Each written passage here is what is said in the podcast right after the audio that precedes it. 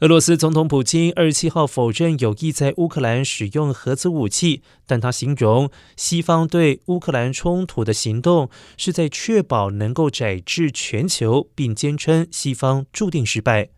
波普京也另外重申乌克兰准备使用脏弹的说法，要国际原子能总署尽快派员检查乌克兰的核子设施。